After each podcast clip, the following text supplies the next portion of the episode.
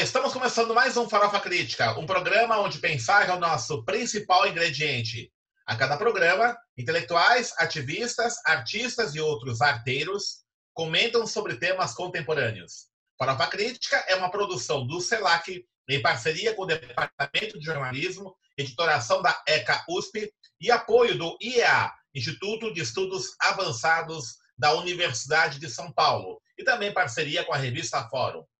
Acesse o nosso canal youtube.com/barra Farofa Crítica, inscreva-se e clique no sininho para receber notificações de novos programas. E também assista aos programas no formato podcast na plataforma Spotify. Avise os amigos, familiares para aumentarmos nossas redes de contatos e também visite a nossa página no Facebook, facebook.com barra canal Farofa Crítica, onde você pode, inclusive, fazer sugestões, avaliações do programa, sugerir convidados e temas para a gente poder manter aí uma interação com todos vocês aí.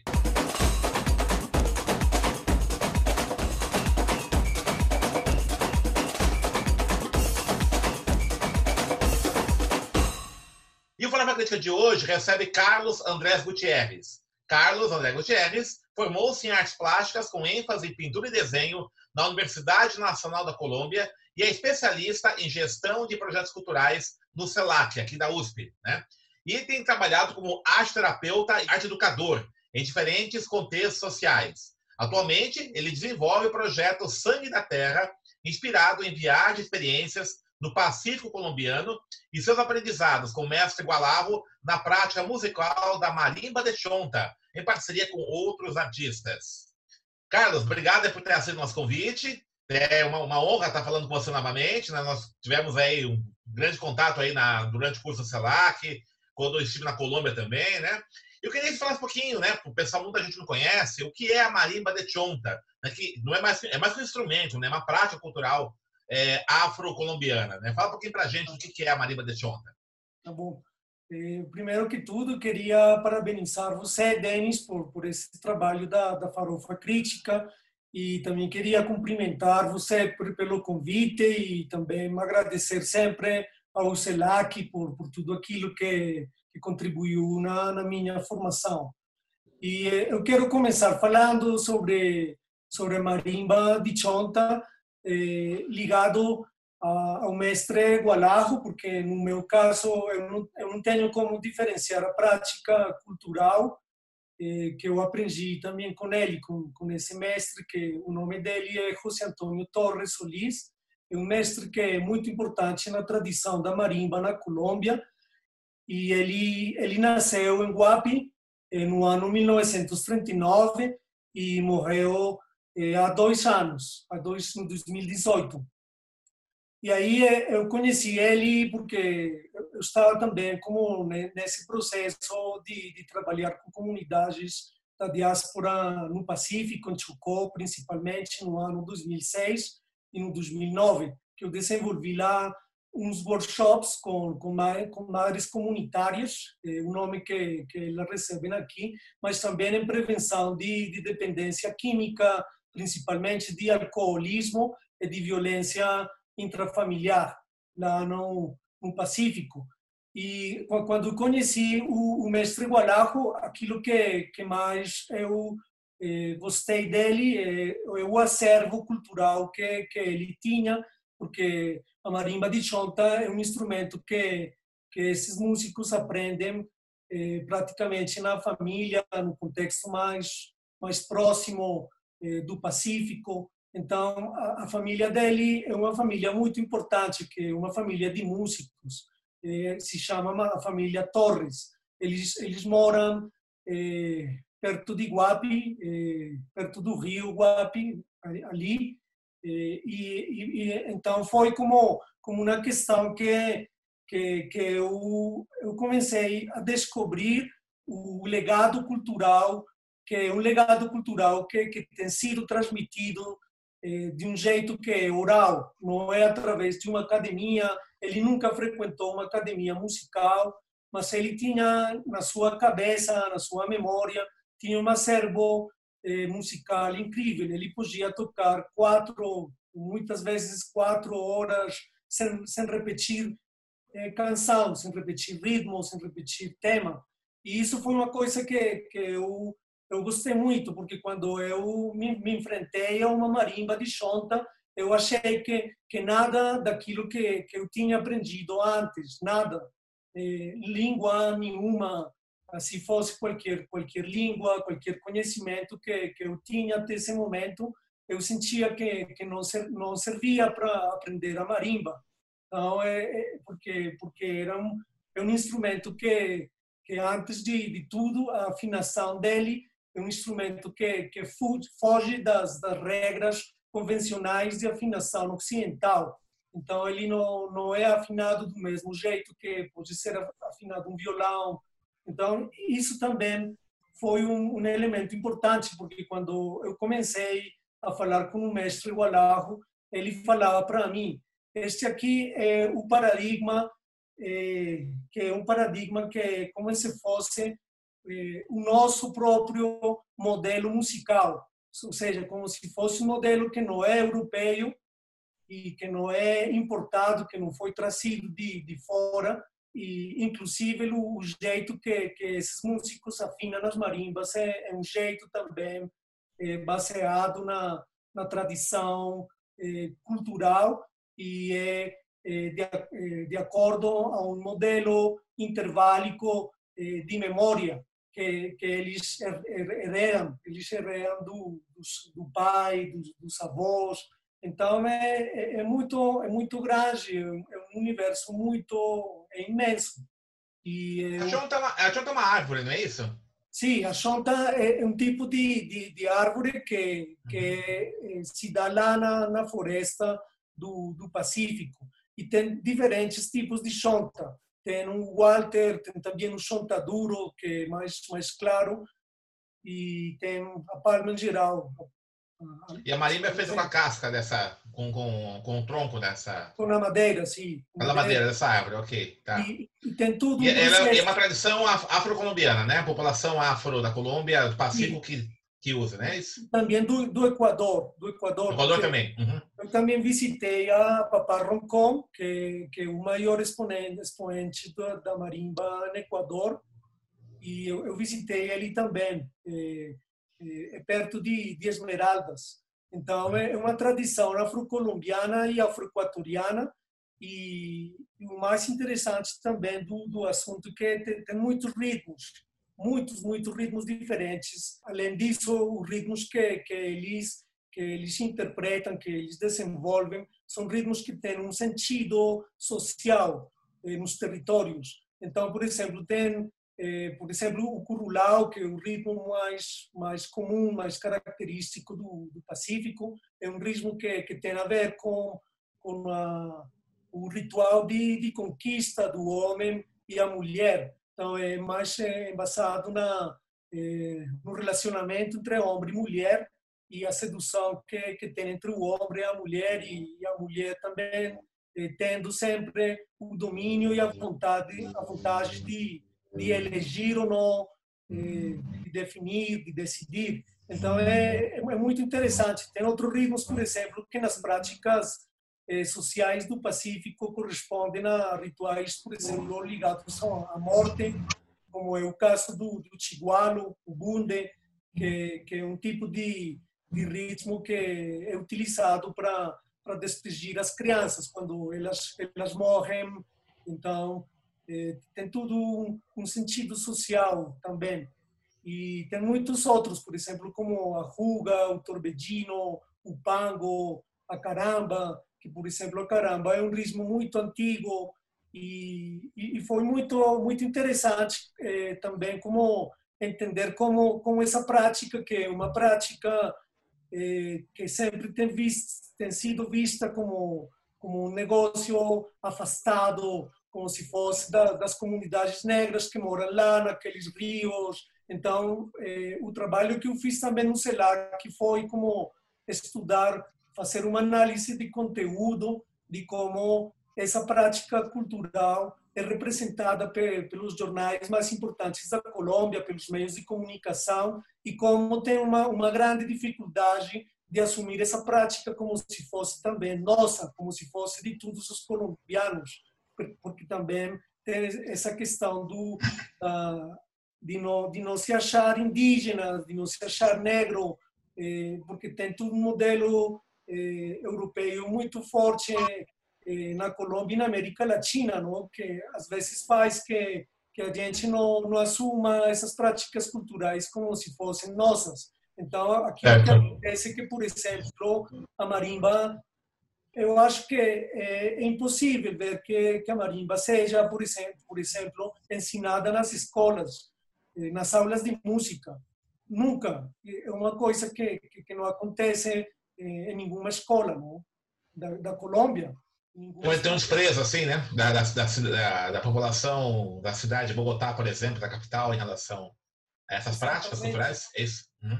Exatamente, e esse desprezo também é um desprezo que, que, que, é histórico, não? porque a marimba também, por exemplo, eh, teve tudo, tudo uma, uma rejeição inicialmente, porque era considerado uma, um instrumento que é imperfeito, como se fosse um instrumento que, que não conseguia se encaixar eh, na música científica, não? na música que, que virou como um padrão universal do que era a música. Então, sempre era como, como visto como se fosse uma, uma, uma exceção da, da regra, não?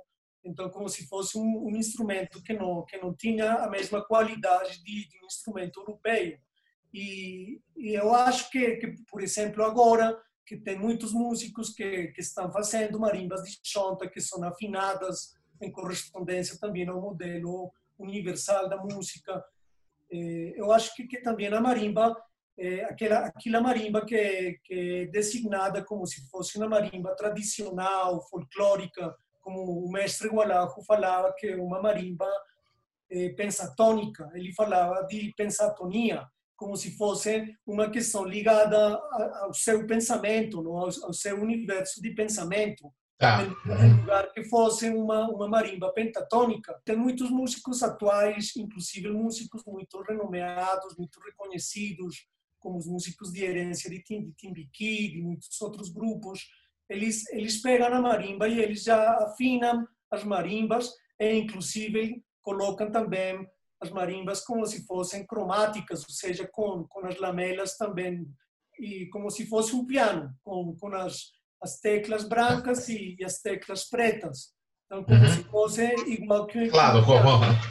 Eu acho que, que sim, é, é, uma, é uma intenção também de, de incluir essa prática cultural eh, no, no padrão universal, convencional da música, mas mas ao mesmo tempo quando eu quando eu compartilhava com, com o mestre Gualajo ele me falava por exemplo que que as marimbas folclóricas, as marimbas pensatônicas, aqueles, aquelas que fogem das, das regras universais, essas marimbas são feitas para interpretar a música folclórica do Pacífico, porque finalmente é uma música que nasce nesse território, se gera nesse território.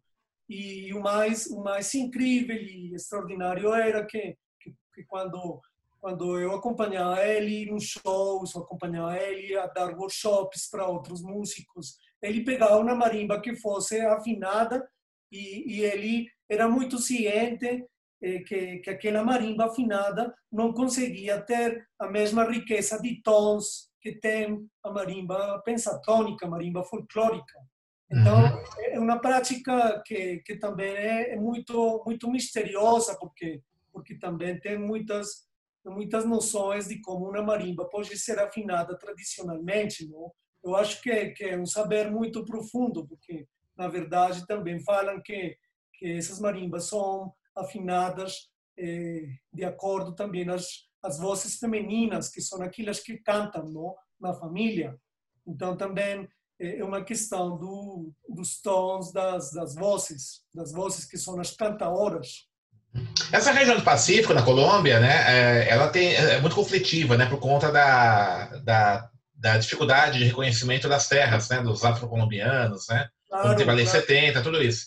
E isso também não acaba afetando um pouco nessa é, tentativa de apagamento dessa tradição folclórica dos afro-colombianos, do Afro-Pacífico?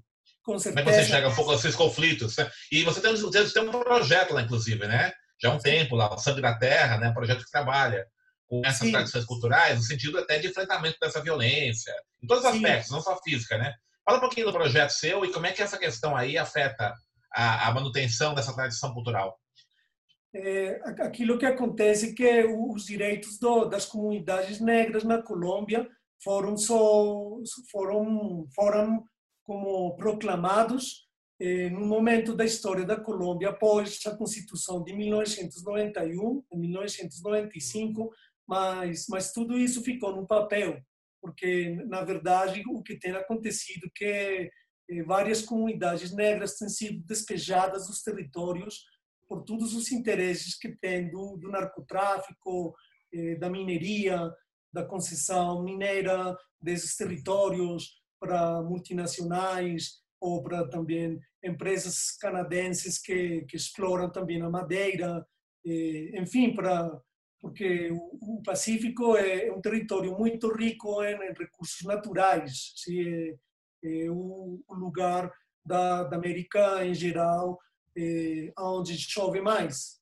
E é o segundo lugar do mundo onde onde chove mais então é muito úmido sim e nesse nesse espaço geográfico que que tem tanta umidade que tem tanta água que tem tantos recursos hídricos a marimba tem uma relação também com com esse universo aquático porque é através dos rios que que os sons eh, dela se se transmitem não e, e aquilo que acontece que, que que essa violência tem gerado uma, um sentimento de terror, de medo muito forte. Então, também tem fragmentado bastante a prática, porque essas práticas culturais eh, são práticas de coesão social, não? São práticas que geram uma coesão muito forte nas comunidades negras. E, na, na verdade, não, nesse momento, não, não tem a mesma coesão social que, que tinha esse território eh, uns 30 anos antes. Sim? Porque porque o Pacífico virou um território muito ameaçado pelo narcotráfico, pelos paramilitares, pelos grupos que são também à margem da, da lei. Então, na, na, na minha pesquisa eh, que, que eu tenho desenvolvido, principalmente eh, sobre a família Torres, sobre porque também a família Torres não é só Gualajo, tem vários irmãos, inclusive eu visitei eh, os dois irmãos que, que moram em Guapi, no mesmo lugar onde o mestre Gualajo nasceu. E eu fiquei lá na, na, na Ribeira do Rio, isso foi a finais do, do ano 2018. Eu fiquei com, com Pacho, por exemplo, que, que é um dos irmãos dele, e também eh, fiquei também eh, perto de Genaro, de Genaro, que é o irmão maior. Então, aquilo que, que eu tenho feito é como eh, conseguir pesquisar mais sobre como foi também a, a formação do, do mestre Gualarro, não? porque muitas vezes as pessoas acham que, que esse mestre se gerou como se fosse uma figura sozinha, não? a sua genialidade, o seu conhecimento, mas, mas tudo foi também eh, graças à, à família, não? porque o, o pai dele, eh, José Torres, também era um construtor de marimbas, e praticamente o primeiro o primeiro documentário que, que se fez sobre a marimba que foi um documentário feito por, por, por uma antropóloga que se chama Gloria Triana foi ela que que mostrou essa família sim a partir desse documentário que que Gualajo sai da da sua região e começa a, a ensinar a, a, marimba para muitos músicos. E tem muito, muito, muito, músicos muito importantes como como Hugo Candelário ou eh, por exemplo o neto de, de Petrônio Álvares também Esteban Copete eh, todos foram alunos dele Juan David Castanho muitos aprenderam também com ele.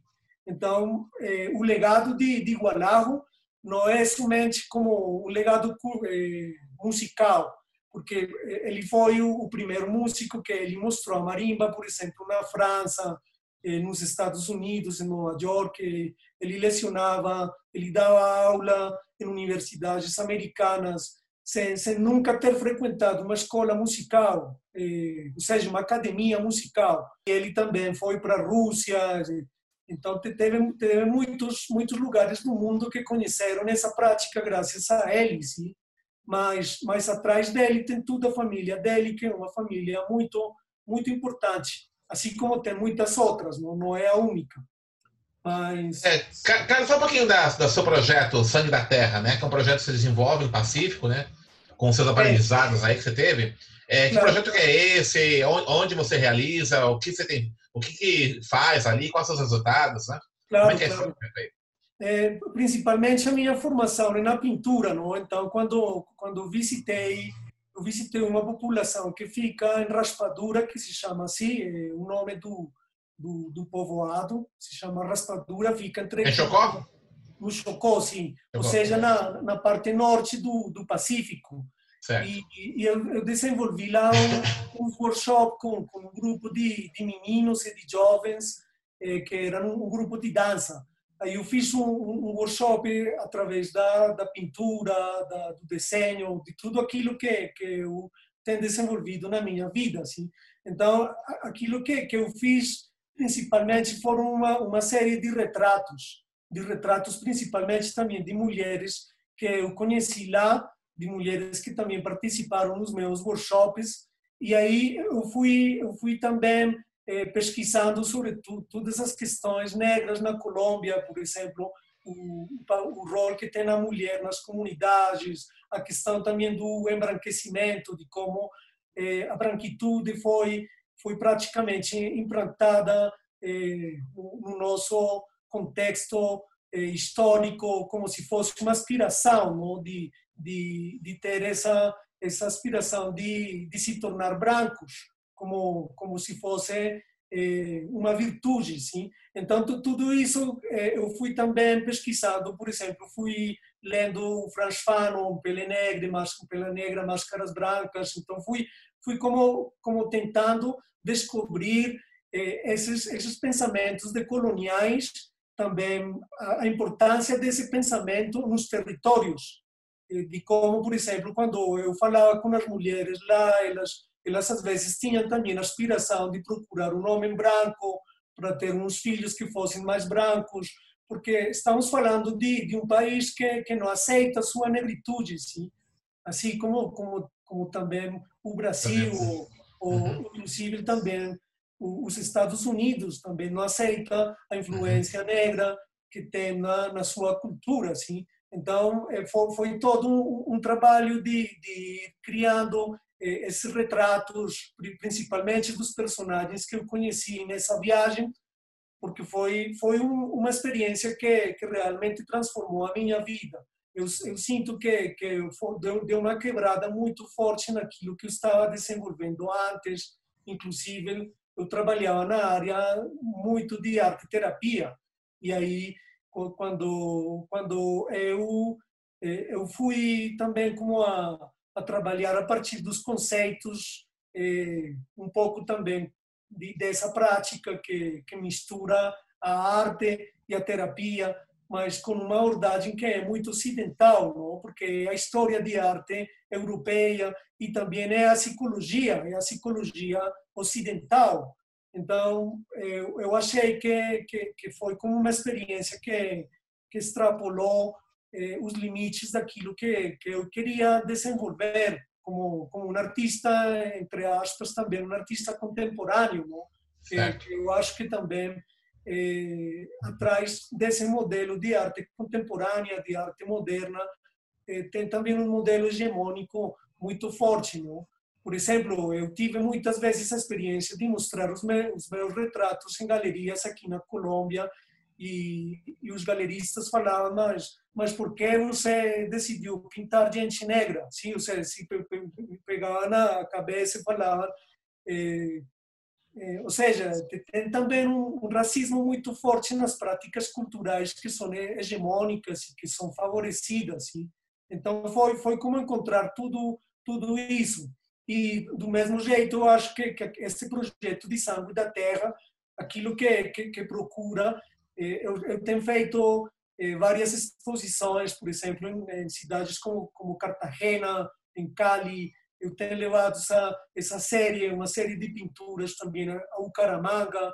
E tudo isso aconteceu de, depois do CELAC, não, também, porque também a primeira a primeira exposição que eu fiz desses retratos foi no Brasil, foi no ano 2008 em Santana de Parnaíba, assim. Então também também foi como tudo um processo eh, eh, criativo, cultural, que foi como alimentando a pesquisa. Então, atualmente, atualmente aquilo que, que eu estou fazendo também é, é estudando e repassando aqueles ritmos que, que o mestre ensinou para mim e vendo como esses ritmos eu consigo também, através, por exemplo, do, das, das lendas, das histórias. Eu estou trabalhando, por exemplo, com outro artista que é um artista cênico. Então, a gente tem um, uma dupla onde eu, com os ritmos, eu vou também dando força aos personagens da, de uma lenda que é afro-colombiana. E, e, e, o meu interesse é, é, poder sempre ligar a, a questão musical do, do, Pacífico com as minhas pinturas, com os meus desenhos, com, com tudo aquilo que, que eu tenho escrito também sobre isso, porque também tenho alguns artigos que eu desenvolvi também no CELAC, então, é, é, é, mostrando um pouco como, como essa relação entre, entre as artes plásticas, as artes cênicas, a música. Por exemplo, na, na exposição de Bucaramanga, que foi uma, uma exposição que eu fiz na, na sede do, do Livro Total, eh, eu consegui que, que a irmã de Igualajo, que se chama Florentina Torres, que ela mora nessa região, eu consegui que ela se apresentasse também na, na no vernissagem, ou na, na apertura da, da exposição. E foi muito bom porque porque as pessoas conseguiam também fazer uma relação entre, entre as pinturas e a prática cultural da, da marimba. Não? Então, é isso, principalmente é. isso. Bom, nós estamos encerrando já o nosso programa, Carlos. O, quem quiser conhecer o seu trabalho, você tem algum site é, no Face, Instagram, é, para poder acessar? Sim, Pode falar para a gente aqui? Eu tenho meu, site é, é www.marimbo, é marimbo com M, marimbo, marimbo é. com dois os, com dois é. os. Marimbo. Sim, marimbo.com. Ponto com. Ok. Marimbo.com, então tem os seus trabalhos ali, né?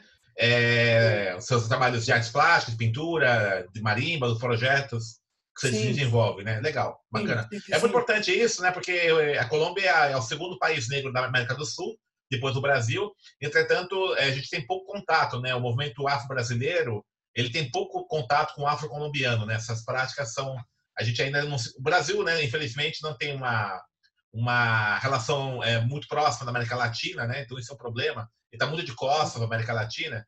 E essa questão, por exemplo, essa riqueza que está contando agora do Pacífico colombiano, dos afro-colombianos, né, a gente desconhece muito aqui no Brasil. Né? Acho que é, até a população negra brasileira não conhece muito.